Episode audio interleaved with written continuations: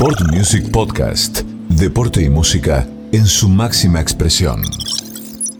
Y vamos a saludar a un colega, la verdad, siempre decimos lo mismo. Una vez a la semana paramos la pelota de la información lisa de todos los días, nos distendemos un poquito como nos gusta y en esta sección que siempre decimos qué hay para leer, qué hay para ver. Y bueno, ya está el querido Ariel Senoseguín con nosotros para traernos un lindo libro que ha sacado hace muy poquito tiempo y que lo vamos a disfrutar porque además eh, tiene que ver con el más grande de todos los tiempos, como es el querido Leonel Messi. Ariel, ¿cómo estás? Juan Pablo Verar y Ariel Gómez y, y equipo te saludan. Buenas tardes.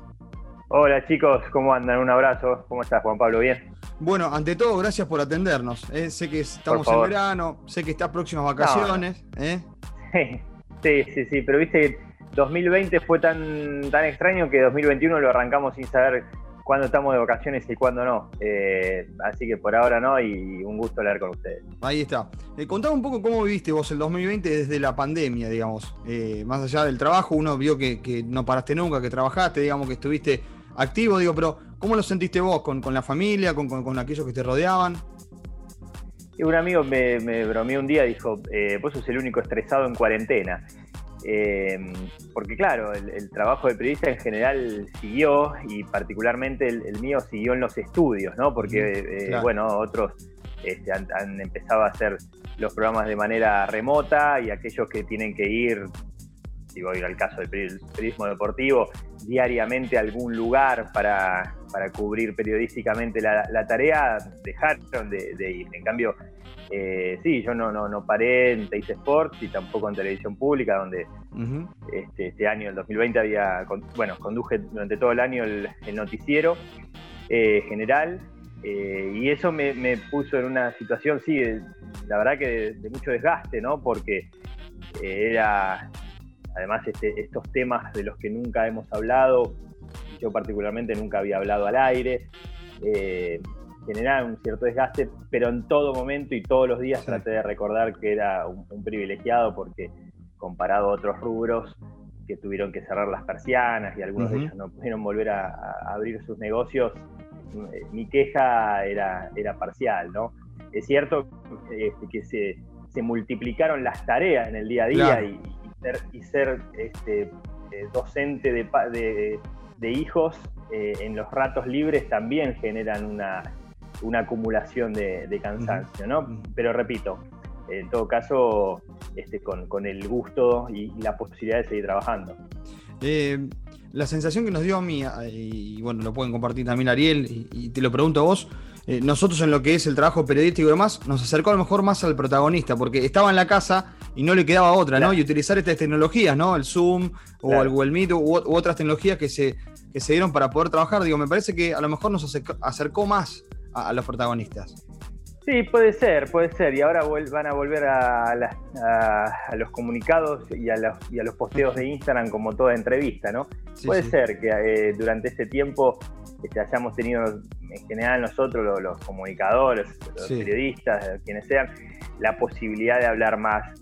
Eh, bueno, algo positivo tenía que haber, ¿no? Si perdimos tanto contacto con los nuestros, con nuestros este, seres queridos, familiares, amigos, si perdimos esa posibilidad durante tanto tiempo de, relacionarnos, este, bueno, algo buceando y rascando este, la olla, algo tenía que haber.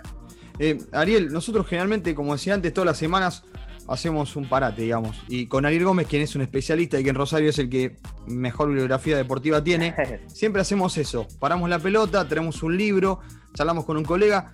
Bueno, contame cómo surgió esta idea de hacer esto que estamos para presentar a la gente, que es Messi, el genio incompleto. Mira, eh, yo había escrito un libro hace muchos años ya, que es una biografía de Marcelo Bielsa. Eh, fue, fue en el 2004 después tuvo algunas actualizaciones el libro, y, escribir es lo que menos hago y lo que más me gusta. Yo cuando me siento a escribir y cuando me, no sé, me surgen las ideas y, tengo un dato para, volcar, eh, es, cuando, es cuando más realizado me siento ¿no? en, la, tarea periodística. bueno, fue algo que permanentemente postergué. Eh, básicamente no, no solo por no tener tiempo, sino fundamentalmente por no tener una idea de un libro, ¿no? No es cuestión de, sentarse frente a una computadora y escribir, hay que saber qué escribir, qué, cómo, cómo generar algo interesante. Y bueno, desde en su momento el libro de Bielsa también tenía un componente de admiración al personaje. Y en este caso el, punto en común es ese. O sea, cualquier futbolero admira, admira a Messi, ¿no?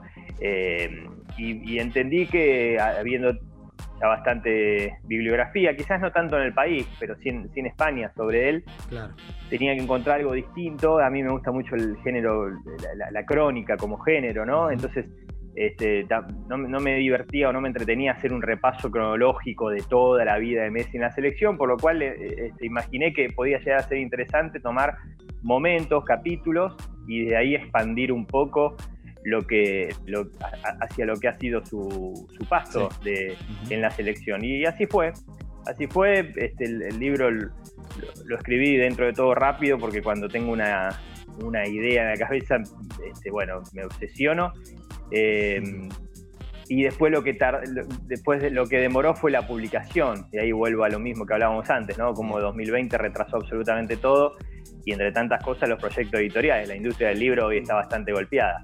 Eh, así que terminó saliendo mucho después de lo, imaginado o, de lo deseado, pero siempre ver un libro una, este, ya, en papel es, un, es un deseo hecho realidad. Ariel, te saluda Ariel Gómez. Hola, Ariel, ¿cómo estás? Eh, el libro, bueno, se ve realmente que hay un, hay un laburo, hay un trabajo de, entrevista bastante importante, pero sorprende algunos de los nombres que han sido entrevistados. Por ejemplo, Joseph Blatter y el padre de Messi, nada más y nada menos, ¿no? Dos personajes muy difíciles por distintos motivos, pero difíciles para, para entrevistar. Sí, sí, sí. Bueno, entendía que, más que la opinión mía, lo, que podía llegar a ser interesante del libro era, era encontrar testimonios distintos. Este, justamente, más, más, que opinión, eh, me parecía que el libro iba, eh, iba a ser más este, interesante desde, desde lo anecdótico, ¿no? desde lo testimonial. Eh, y, la manera de, llegar a esas anécdotas es hablar con mucha gente, no es hablar con, con, cuatro o cinco personas nada más que te terminan dando su opinión, más, más, que recordando lo que sucedió. En cambio, con hablando, yo terminé hablando con 68 personas, bueno, ahí sí me, eh, me, aseguraba, me garantizaba de que las anécdotas iban a surgir.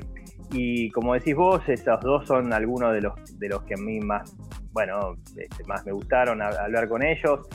Eh, uno por lo difícil que es Joseph Blatter y otro por lo simbólico, ¿no? que es el papá.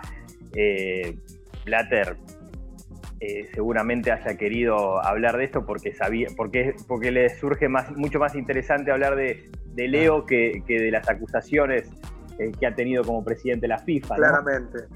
pero él, recordó con, con mucha memoria todo lo que fue el momento de la entrega al el premio al mejor jugador del Mundial 2014, de lo que le decía Grondona. Blatter cuenta, o me contó para el libro, que Grondona estaba muy apenado por, porque, por no haber ganado esa final, porque decía que era la última que iba a tener, la última chance que iba a tener, y, fallece semanas después del Mundial. Increíble, algo que no, no sabía. Eh, bueno, Blatter también recuerda qué es lo que decía Leo cuando le dio ese premio. Y el, y el papá, que es la persona más, eh, eh, más presente en la vida futbolística de él, porque hoy lo tiene como representante, pero hace 18 eh, años lo tenía viviendo con él en, Barcelona. Ellos se fueron todos, se, se fue toda la familia, pero después la hermana no pudo adaptarse a la vida en España y volvió volvieron la, mamá de Leo, la hermana y los dos hermanos, y se quedó allá solo con, con Jorge, con el papá. Así que no hay nadie que lo pueda conocer tanto como él. Y hay anécdotas incluso que eh, recuerdan que en la época de infantiles de Newell, eh, Jorge, el padre, le, chiflaba a Leo porque en algún momento se, desactivaba, este, se, iba. Se iba a los partidos, claro. Tenía, claro, tenía como un pequeño viaje mental eh, hacia las profundidades del mundo Messi, que nadie sabe bien hacia dónde está, y le, chiflaba, un chiflido muy, muy característico, y con eso lo, activaba. Este, dirá, la, dirá la leyenda, y, y, tal leyenda a mitad verdad, que cuando se activaba, agarraba la pelota a mitad de cancha, eludía a dos y el rival de Newell sacaba del medio. Pero, lo, pero lo que es notable es cómo las características que tenemos las tenemos desde siempre, ¿no? Y Messi también. Em, tu pregunta básica del libro es por qué Messi, que es el mejor jugador de la historia, no logró eh, ganar ningún título con la, selección, ningún título con, Argentina. Obviamente invitamos a la gente a, comprar el libro, eh, pero ¿por qué te surge esta pregunta? Está bien, no ganó nada Messi, pero ¿cuándo fue que vos dijiste esto acá necesita, eh, necesito escribir sobre esto? Mira, eh, se fue dando de manera natural, ¿no? No, es que yo encaré el libro diciendo, haciéndome esa pregunta, pero claro, es la pregunta que nos surge siempre. ¿Cómo puede ser que el que, eh, uno de los mejores de la historia, o quizás el mejor de, la historia, es difícil, ¿no? Por lo menos es el mejor que vi, eh, el mejor de, mi historia. No, quiero hablar de lo autorreferencial, sino este, decir justamente que cada uno tiene una, versión reducida y parcial del fútbol porque es imposible eh, en lo generacional haber visto todo. Eh, pero ¿cómo puede ser que alguien tan, brillante, tan fantástico, no haya ganado, no, se haya coronado en la, selección mayor? Y mientras me hago la pregunta, también digo, bueno, eh, también puede suceder, ¿no? porque esto es un, deporte colectivo. y es difícil ganar un mundial, muy difícil ganar un mundial. Sí podemos decir, ¿por qué no tiene una Copa América? Que es menos difícil ganarla. Eh, y, en, la medida que bueno, fui generando entrevistas y, hablando y entendiendo, eh, esa pregunta surge sola. Creo que la respuesta no es, no es única, creo que es variada. Eh, me parece que va justamente una, una, pregunta tan general nunca puede ser contestada de una sola manera. que, mucha, que a él le faltó lo que tuvo Diego Burruchaga, eh, que muchas veces los, técnicos no supieron armar grandes equipos que, que rodearan esa individualidad brillante. Creo que de por sí es algo que suele suceder en el fútbol, más de lo que nosotros creemos, lo difícil que es este, acompañar a un, fenómeno desde lo colectivo y fundamentalmente en la, Argentina, donde al, fenómeno eh, lo estamos esperando todo el tiempo, ¿no? Estamos esperando que el fenómeno sea fenómeno todo el tiempo. Eh, y eh, sí. No, no, no, perdón, sí, sí. No, y que, en la medida que pasó el, pasó el tiempo también, eh, seguramente habrá surgido en su frustración, en su obsesión, este, algo que, resultó contraproducente, ¿no? y lo, llamativo y lo, increíble de esto es que muchas veces vimos, lo, marco en algún momento en, un capítulo del libro, muchas veces lo vimos llorar por tristeza, por desolación, por, por frustración en la selección argentina. Y nunca lo vimos llorar de emoción.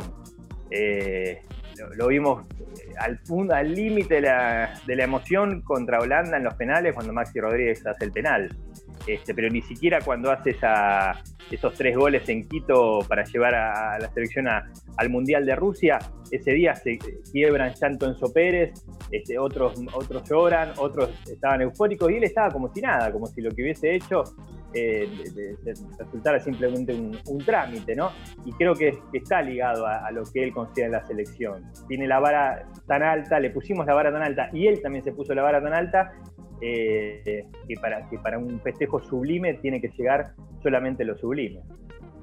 Em, Ariel, dijiste que ningún técnico tal vez llegó a armar un equipo como para que para acompañar a, eh, a Messi. casi ninguno, casi ninguno. Casi ninguno. Bueno, ¿cuál estuvo más cerca para vos? ¿Cuál fue el que? Hay dos. Eh, ¿Quiénes? Hay dos, hay dos. Este, eh, Alejandro Sabela, sobre todo en la previa del Mundial. Eh, con, Alejandro he hablado este, largo rato para el libro y él cuenta, él me dijo en un momento, eh, me dijo lo siguiente, te voy a decir algo a vos que, nunca había llegado a decir públicamente. Yo tenía claro antes de viajar a Brasil que íbamos a arrancar jugando como, como la selección venía jugando, con esa idea de Di María, Agüero, Messi, Guaín, pero que cuando llegaran los, cuartos de final íbamos a jugar 4-4-2. Eh, para eso seleccionaron un par de futbolistas y entonces el, el cambio le resultó menos traumático o más fácil de hacer eh, incluyó un, volante de Eso Pérez y, un delantero propuesto como volante como la Bessi. Y, bueno, era su idea y él reconoció este, que, a Messi le complicó eso, lo complicó, le, destacó la grandeza que tuvo al aceptarlo, más allá de que no, no solo nos va a quedar siempre su, fastidio por cuando se juega distinto a lo que él cree que se juega. Pero en la previa, esos dos años previo al, o año y medio previo al, Mundial, me parece que fue lo mejor de, Leo en su vida en la selección, porque además coincide con ese 2012 tremendo donde él rompe todos los récords de eficacia goleadora. Y el otro técnico que sí consiguió hacerlo, eh, paradójicamente quizás no tanto en los, los amistosos o en las previas de, los torneos oficiales, pero sí en los torneos oficiales fue el Tata Martino. Eh, con jugadores distintos, con el 2015 lo junta con Pastore y el 2016 con Vanega.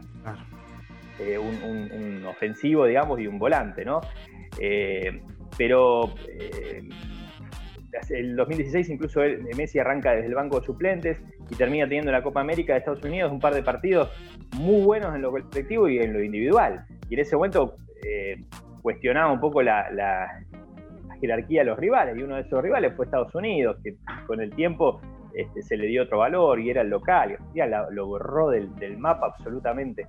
Por eso en, tanta, tanta vida, década y media de Messi en el seleccionado, es una lástima que por lo menos se haya coronado una Copa América. ¿no? Eh, la del 2007 en Venezuela había reunido a cantidad de jugadores impresionante. Este, y las últimas, o, la anteúltima y la antepenúltima, la dos de Chile por penales, sobre todo la de Estados Unidos, este, Argentina merecía el título, eso no, no tengo duda.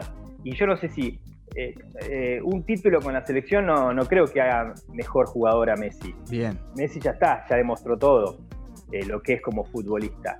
Pero en esta idea de, completar al genio, que muchos creen que, se necesita completar, completar al genio con un título, no, tampoco sé si una Copa América serviría para completarlo. porque estamos hablando de uno de los mejores de la historia a nivel mundial y a esos mejores siempre se les pide un mundial. Pero por lo menos sería, sería verlo eh, de otra manera, ¿no? Que, esa sonrisa que, amaga entrar y que es parte de la, que es parte de la foto de tapa, bueno, por lo menos se, dibuja entera. Estamos charlando con Elson Insain, nos estamos dando un lujo hermoso, tremendo, nos está presentando Messi en incompleto. Bueno, yo eh, pregunto el futuro, ¿no? Hoy, hoy Leo está eh, transitando sus últimos meses, no sabemos o no, en el Barcelona. Imagina que, por lo que ya se ha hablado, quizás busque nuevos horizontes, ¿no, Ariel? Y, y imagino que en la cabeza de él, no sé si vos pensás igual, estará llegar de la mejor manera a Qatar 2022, ¿no? Entendiendo que lo que le queda por delante, no sé dónde, si en Barcelona un año más, si en Manchester City, en el Paris Saint-Germain, donde sea, me imagino va a querer ir a un equipo competitivo para llegar de la mejor manera a, Qatar 2022. No sé si coincidís un poco con esto. Sí, sí, sí, sí, sí. Y además ahora ya está, ya, es una temporada, o sea, la, cerrará esta eh, y después será una temporada más algunos meses por esta particularidad de que el próximo mundial es, en noviembre-diciembre. Eh, pero la, elección de, su, próxima temporada estará enteramente ligada a cómo llegue al, mundial. Eh, yo creo que aún así em, lo que se aproxima es una decisión familiar también. Ajá, bien. Em, eh, creo que a mediados del 2020, cuando estuvo a punto de irse, eh, él tenía, él argumentaba su decisión en lo futbolístico y en lo personal contra lo que él sabía que era el gusto de, su familia, o, más que el gusto, la comodidad, ¿no? el bienestar. Él tiene hijos chicos y a veces a las grandes figuras se los define muy distinta a lo que se define a cualquier, a cualquier persona y de la misma forma que cada uno de nosotros, para este, si, le surge un trabajo en el exterior, este, primero lo va a hablar con, su familia, Messi en ese sentido es, uno más. Eh, yo en un momento del libro lo defino como, como de la siguiente manera, eh, Superman está mucho más cómodo en papel opuesto como Clark Kent, ¿no? Y, Messi es, este, la verdad, es Clark Kent a lo largo de, en la mayor parte de su día y todo lo vemos Superman. Y él es una persona común, eh, de, de, él mismo reconocer que tiene una vida en, general con pocos matices, no muy divertida, porque claro, tampoco puede salir mucho a la calle, tampoco puede hacer la misma vida que hacen los padres de los, este, los amigos de, de los hijos. Y, la familia hoy está cómoda en Castel del Fels, en Barcelona.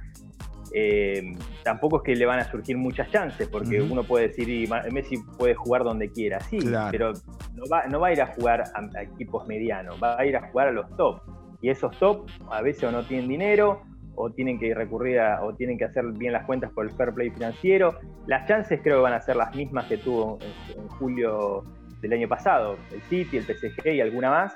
Este, yo estaba seguro, la verdad, en julio que se iba, eh, no, no, no, por conjetura, sino por información, que sabía que él iba a hacer todo para irse. Y hoy, la verdad, pongo, pongo reparo. Yo esta vez no me sorprendería incluso si, sigue en el Barcelona. Si renueva, claro. Pero bueno, es, eh, ha sido este, imprevisible para, eh, este, para decir que se iba e imprevisible para decir que se quedaba y quizás pueda volver a ser imprevisible. Pero por lo que más o menos voy viendo, mm, quizás no, eh, dependerá también de cuánto lo seduzca el nuevo presidente de Barcelona. Está bien eso. eso. Eh, Ariel, estamos en un país en el cual todo el tiempo estamos eh, de un lado o del otro, la famosa grieta, que en realidad tenemos grieta en todos los aspectos, no solamente en, lo político, y la figura de Messi también todo el tiempo se la contrapone con la figura de Maradona. Que, yo, en realidad, esa comparación para mí no está mal hacerla, siempre que lo, eh, lo hagamos de un punto de vista futbolístico, hasta de un juego, ¿no? Para enriquecernos, de, ver a ver eh, cuál hacía mejor tal cosa, que no me parece mal.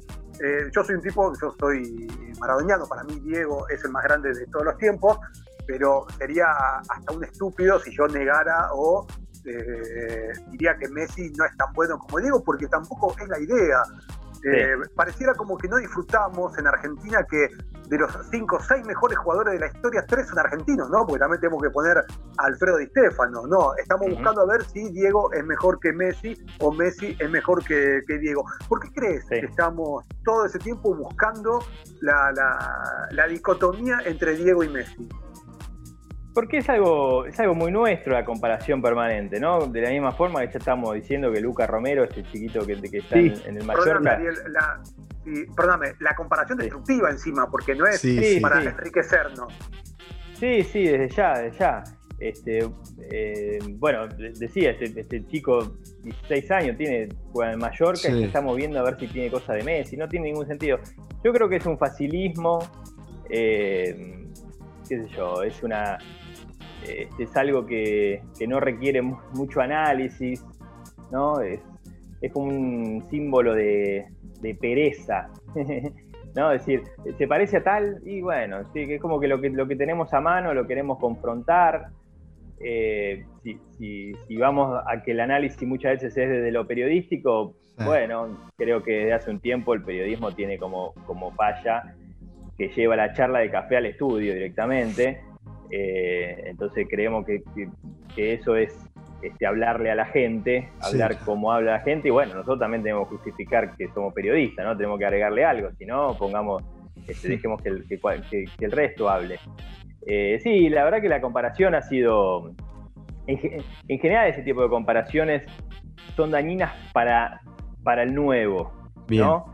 Eh, yo, por ejemplo, terminé de leer un libro de, que es interesante también, se llama El legado, lo escribió un amigo, sí, Beder. Charlamos con él la semana este, pasada, sí, muy bueno, muy bueno. Muy bueno. y, bueno, él habla de, cómo para los jugadores de la selección de básquet eh, fue nocivo el, comienzo de este, su paso como titulares, digamos, en, el seleccionado, y que un día Escola los agarró y le dijo, muchachos, ustedes no contesten más. De la generación dorada ustedes no contesten más. Perfecto. El propio Escola, que había sido sí, claro uno de los dos integrantes principales de esa generación. Y ese día, bueno, se liberaron, cada pregunta de los periodistas empezó, empezaron a contestar de manera distinta, ganaron autoestima. Lo mismo acá, ¿no? Eh, no tengo duda, o sea, eh, eh, Messi ha sido muy respetuoso a lo largo de su vida con, Diego. yo creo que Diego es incomparable, pero el, combo de Diego es incomparable, ¿no? Este, porque no, creo que no ha habido ningún ser humano en la historia que, con el que se le pueda comparar. Eh, deportista no tengo duda. Sí, quizá Muhammad Ali, pero estamos hablando de otros, de otros tiempos, ¿no? De lo, digo, Muhammad Ali el impacto en, lo que ha generado, sobre todo en lo que ha generado en, las minorías, en, la parte más castigada de, los pueblos. Eh, pero en, esta era es incomparable. Alguien que este, no sé, que siempre fue el centro de atención este, y, que lo hacía con tanto carisma, con tanta seducción, este, tan volcánico, tan expansivo. Este, el, combo es incomparable. El futbolista, bueno, podemos decir, sí, son, eh, uno me gusta más porque este, más goleador y el otro me gusta más porque jugó contra jugó con compañeros este, no, tan calificados y qué yo y esa comparación futbolera este, es, infinita es interminable sí me parece que eh, no, no, no, no, no, requiere mucho análisis y por eso lo hacemos eso seguro y que en todo y, que estoy seguro que en los primeros años a a Leo le, costó esa comparación. Le costó también, sí, sí, claro. Sí, el, cierre increíble es ese festejo o ese, ese homenaje que le hacen en el, gol reciente del Barcelona, días después de la muerte de Diego. Tremendo. Donde ahí se. Sí, es, tremendo, nos, nos, mató a todos y además es tan simbólico, porque mm. eso es Messi. O sea, Messi nunca, el, título, en las, los títulos de Messi eh, nunca llegan desde las declaraciones, llegan desde el campo de juego. Él te habla mejor con la pelota en los pies que después de una nota. Ahora en los últimos tiempos se está soltando, sobre todo Barcelona tira una que otra bomba y le llegó la Conmebol hace un año y medio. pero, pero, pero él siempre se expresó con la pelota en el pie. Entonces, expresarse a nivel homenaje, clavando la pelota en el ángulo, este, sacando el, tirando el brazalete, sacando la camiseta que era Nike y quedándose con una camiseta Adidas, es decir, desinteresado por absolutamente todo, con cierta rebeldía, como decía Maradona también en ese punto, y mostrándole al mundo el, primer Maradona que conoció, bueno, este, fue un homenaje, yo creo que es una de las páginas, una de las fotos eh, más, más, más este, emotivas de la historia del deporte argentino. Mirá, buen detalles. Ariel, eh, nosotros queremos agradecer por el tiempo que, nos regalaste, pero primero quiero que le cuentes a la gente cómo puede hacer para comprarse este gran libro que, bueno, que seguramente aquí para la ciudad de Rosario, por lo que significa Messi, porque sé que mucha gente te sigue aquí también, digo, ¿cómo puede hacer para comprarlo, para acercarse al libro? Bueno, el, libro lo, publicó la editorial del Ateneo, este, se vende en todas las, librerías del Ateneo, en Jenny, en, las grandes librerías, en las grandes cadenas de librerías del país también en formato digital. Yo no soy mucho del, que, los, del que lee el libro en formato digital, pero el que lo quiere hacer. Aguante el papel. Aguante el papel, exactamente. Pero el que lo quiere hacer, bienvenido sea. Bienvenido sea, todo sea para, impulsar esta industria del libro que ya les decía está bastante golpeada. Exacto. Y, bueno, se, vende desde la editorial del Ateneo, ya les digo, en esas, en esas librerías, más este, en temática.com, que es una página con, gran catálogo de, libros, ahí se puede direccionar como para, para hacer envíos directamente. ¿no? cuando digo formato digital, en ebook, y en, ebook directamente se, puede conseguir. Buenísimo. Eh, nada más, Ariel, agradecerte el tiempo que nos regalaste. Eh, nos pone contento e-, esto que tenemos ya sobre la mesa. Así que eh, lo mejor para vos, que sea un gran 2021 y ojalá se termine este problema de la pandemia rápido, ¿no? que lo necesitamos todos. Y bueno, quedan unos meses, unos meses varios todavía. Este, acostumbrémonos que quedan, que quedan tiempo. Les mando un beso enorme, un abrazo, linda nota eh, y a disposición cuando quieran.